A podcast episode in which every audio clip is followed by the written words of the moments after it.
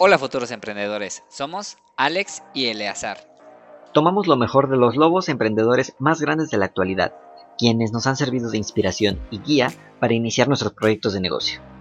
En este podcast uniremos lo mejor de sus enseñanzas con los retos a los que nos estamos enfrentando, para compartirles nuestras vivencias y que les puedan servir de referencia en el momento en que ustedes se decidan a dar el primer paso. Nos emociona mucho iniciar este viaje junto a ustedes y esperamos que pronto se unan a esta manada de emprendedores. Sin más, les damos la bienvenida a El que con lobos anda. A emprender se enseña. Hey futuros emprendedores, ¿cómo están? Espero que estén bien. Nosotros estamos aquí muy animados para continuar con este nuevo capítulo en el cual hablaremos de este tercer pilar, el último que nos queda pendiente para poder cerrar esta trilogía de los factores, los cuales nos ayudarán para definir nuestro emprendimiento. Y bueno, en esta ocasión también está Alex, quien nos va a ayudar a dar un poco más de introducción de este tema. ¿Qué tal, amigo? ¿Cómo estás? Amigo, buenos días, tardes o noches a la hora que nos estén escuchando. Eh, muy emocionado, creo que el capítulo pasado es mucha dinamita y creo que este lo va a complementar muy bien, sobre todo porque creo que lo que decimos y, tratamos de compartirle eh, no, no precisamente se convierte en ley, sino que son guías y creo que la creatividad de cada quien nos va a permitir encontrar eh, grandes pasiones, grandes talentos y en este episodio vamos a compartirles esta guía para que descubran grandes valores también que puedan aportar en sus emprendimientos. Para eso vamos a empezar con una frase que ya se está convirtiendo en algo típico en, el episodio, en el podcast. ¿Y qué tal si se las compartimos? Eh, esa frase es de Phil Living, fundador de Evernote, y dice, hay muchas malas razones para empezar una empresa, pero solo hay una buena razón y creo saber cuál es. Es para cambiar el mundo. Entonces, eh, pues detrás de esto, de cambiar el mundo y detrás de, todas estas eh, buenas intenciones, creo que hay un trasfondo eh, de, mucho más valor y pues identificamos nuestras perspectivas con esta frase, por eso es que, se las presentamos el día de hoy. Pero pues vamos a arrancar de lleno, ¿no, L? Vamos a darle con todo al episodio de hoy. Así es, entraremos primero que nada a un poco más a fondo esto que comentabas eh, en especial es algo con lo que concordamos mucho ambos. Eh, el cambiar el mundo es algo que nos debe motivar siempre para esto del emprendimiento, porque claro que es el motor que nos ayudará a continuar, aun cuando veamos que en un inicio no, no nos está yendo tan bien. Entonces, principalmente para definir esta parte de cómo nosotros podemos aportar este valor, hay que centrarnos primordialmente en la humanidad. Y hablamos de humanidad tanto espiritualmente como en concepto, ¿no? Eh, no estamos solos en este mundo, tenemos la oportunidad de convivir con muchas otras personas y claro que es uno de los factores que en este punto nos va a ayudar para descubrir cómo nosotros con nuestro talento, con nuestra pasión, lo que ya hemos visto en anteriores capítulos, cómo nosotros podemos aportar algo al mundo, cómo podemos encontrar lo que en realidad el mundo necesita y que nosotros podamos ofrecer. Creo que esto va a ser en realidad en lo que nos vamos a basar en el resto del capítulo, así que bueno, comenzamos con la herramienta o la forma en la que nosotros les vamos a recomendar que puedan llegar a esto. Como decía Alex, no es lo que está escrito en piedra, es algo que nosotros recomendamos. Así que bueno, eh, ayúdanos a comenzar, amigo. Y ojo aquí, ¿eh? ¿eh? algo que es bien importante y la parte también romántica que no es mala, la parte de, cambiar el mundo. Eh, hay que ser conscientes que no se hace de un día para otro y que tampoco está 100% en nuestras manos por muchas razones lógicas.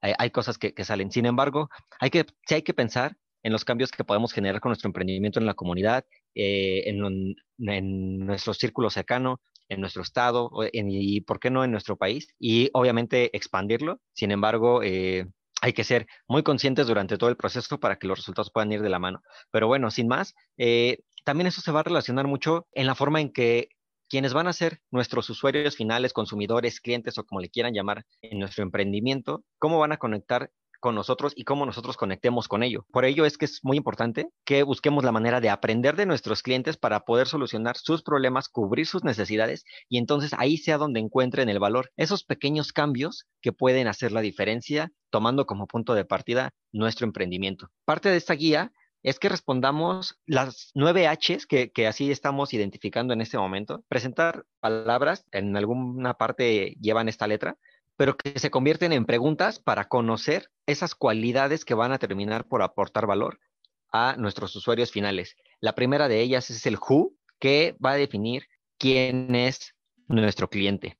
y no se queda nada más en la traducción literal del, inglés, sino que el quién nos tiene que llevar a pensar a quién no solamente a quién en persona física le vamos a ofrecer nuestros servicios, sino conocerlos, conocer dónde viven, conocer tal vez cuánto ganan, qué hábitos tienen, qué gustos tienen, qué piensan, qué es lo que los emociona y empezar a conectar con ellos. Entonces aquí tenemos la primera H y ¿por qué no nos compartes un par de ellas más, amigo?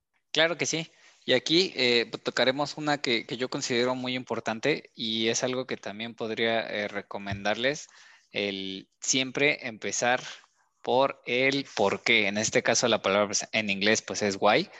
A mí me quedó muy grabado de, un libro que les puedo recomendar, que es Start with Why, de Simon Sinek, que la verdad nos plantea aquí la importancia de responder el por qué queremos ayudar al mundo? ¿Por qué queremos cubrir esa necesidad? Y en especial todas las definiciones se van a ir hacia eso, como comentaba Alex, no se queda solo en la traducción, necesitamos ir más allá. Buscando el por qué, pues obviamente encontraremos qué nos motiva, qué es lo que nos ayuda a entregar ese valor, qué es lo que nos puede ayudar en algún momento a seguir dando ese valor, aunque veamos quizá que, nos vemos limitados o que no, no tenemos la oportunidad de, de ser exitosos desde el principio, pero este encontrar el por por qué es lo que nos va a ayudar muchas veces para poder seguir adelante siempre y no detenernos. Y bueno, la tercera sería el what que es el qué. Qué importante, digo, ya en futuros capítulos podremos hablar de esto. Quizá una de las principales respuestas que nos saldrá aquí de, el qué es si vamos a dedicarnos a hacer un producto físico o un servicio o quizá vamos a, a prestar asesoría, no sé, cuestiones así. Aquí es importante definir qué es lo que necesita en realidad el mundo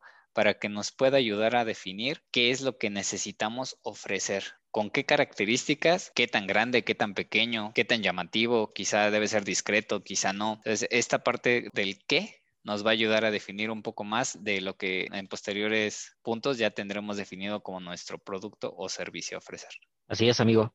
Pues yo les voy a compartir un par más. El how much, que es otra de las H's, eh, esto tiene que ver con un tema de precio, cuánto está dispuesto a pagar nuestro consumidor, nuestro cliente y por qué. Eh, aquí va a tener una correlación el valor que perciba o que desea percibir nuestro cliente contra la parte económica que va a cambiar por ese valor. Llegará el momento en el que tengamos incluso que tener un índice de, de satisfacción para ver qué tantas de sus necesidades estamos cubriendo qué tantas de sus emociones estamos despertando y a qué mercado me voy a dirigir. Entonces, eh, hay que tener en cuenta esto. Eh, esto no, yo no creo que tenga que ser un factor de decisión para decir si es el 100% el precio lo que define cuánto vale un producto. Obviamente hay eh, muchos factores intangibles que aportan ese valor, pero sí es una característica que tenemos que considerar. Y una H más es el how many, que esto tiene que ver con un tema de qué cantidad de nuestro producto o de nuestro servicio requiere y por qué requiere esa cantidad. Tenemos que ponernos en el lado de, en la contraparte, no de quien ofrece, sino de quien demanda, para entender las cantidades que se requieren. También eh, tenemos que entender cuáles son las cantidades que requiere, por qué e incluso pensar para qué. Mientras más preguntas podamos ir relacionando a cada una de estas Hs, más contexto vamos a poder tener para generarle valor y solucionar problemas y cubrir necesidades. Perfecto. Pues bueno, sigamos con otras dos que, eh, bueno, en primera instancia hablaremos de el dónde. Aquí obviamente también es muy importante el descubrir eh, en qué parte del mundo vemos esta necesidad, porque si bien hoy con Internet podemos estar en cualquier lado, eh, estoy entrecomillando, en, en cualquier lado, eh, quizá lo difícil es cuando un producto se requiere al otro lado del mundo, que no digo que sea imposible, hoy se hace, ¿no? Se trae mucha mercancía, en este caso nosotros lo vemos de China hacia México y aquí se lleva a cabo la venta de esto, la distribución, pero es muy importante tener conciencia de que quizá tú como vas empezando con este emprendimiento, eh, pues habría que definir qué tantas posibilidades tenemos de mandar un producto hasta allá. Quizá aquí lo que sería mucho más útil sería en cuestiones de, en este ejemplo, eh, un servicio, ¿no? Si te conectas a Internet y vendes un curso o un video o algo en línea, pues está al alcance de, de un clic. Entonces aquí el dónde se vuelve interesante cuando estamos hablando de este tipo de situaciones. Y la siguiente es el cuándo. Aquí igual, muy importante tener en cuenta que puede que sea una necesidad del mundo de, eh, de aquí a un mes, de aquí a dos meses, pero posiblemente el desarrollar este producto que vaya a satisfacer esas necesidades nos va a llevar a nosotros, no sé, para comenzar tu negocio y empezar a venderlo quizá un año. Entonces estamos hablando de tiempos en los que no coincide esta necesidad contra lo que nosotros podemos ofrecer para solucionarla. Entonces hay que tener bien en cuenta esto, siempre pensando en que tanto la necesidad como nuestra velocidad de satisfacer estas necesidades tienen un ritmo que no necesariamente es el mismo y lo que esencialmente tenemos que buscar es macharlos para que encontremos la manera en el que esa necesidad se cubra cuando nosotros podemos cubrirla. Ok, amigo. Eh, sí, estoy completamente de acuerdo contigo. Vamos a ir cerrando con las últimas dos.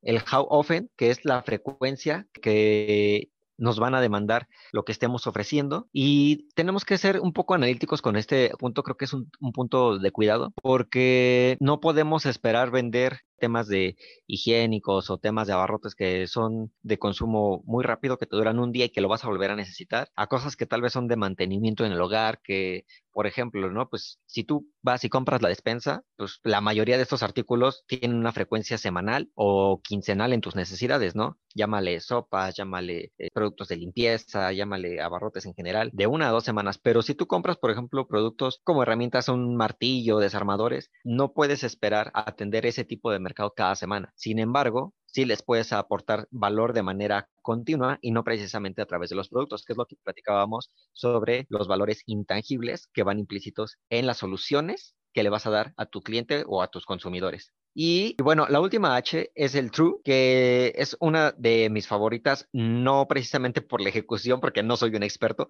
pero sí en la forma de cómo tenemos que comprender a nuestros clientes. El True responde a las preguntas a través de qué medios el cliente o el usuario quiere que nos comuniquemos con él. Y ahorita con esto de la pandemia, con el tema de las redes sociales, es importantísimo que estemos atentos cómo reaccionan los usuarios, nos consumen, cómo reaccionan, cómo se comportan, a, a qué sí comentan, a qué, qué sí comparten qué no, qué sí les gusta, qué no les gusta. Si me consumen contenido a través de Facebook o a través de Instagram o a través de las pautas publicitarias que hacemos también en Facebook, en las páginas, o me siguen en YouTube y ahí es donde me comentan. Entender todo esto va a hacer que nos acerquemos y que nos conectemos de mejor manera con ellos. Y entonces, que les decía, mientras hagamos más preguntas que se enfoquen a estas nueve H, vamos a tener un contexto mucho más amplio que nos va a permitir conectar de mejor manera con nuestros clientes o usuarios, como se adapte al emprendimiento de cada quien. Sabes, Alex, estoy muy de acuerdo en eso que comentas. Claro que el a través se vuelve fundamental en, estos, en estas épocas de tecnología y de globalización,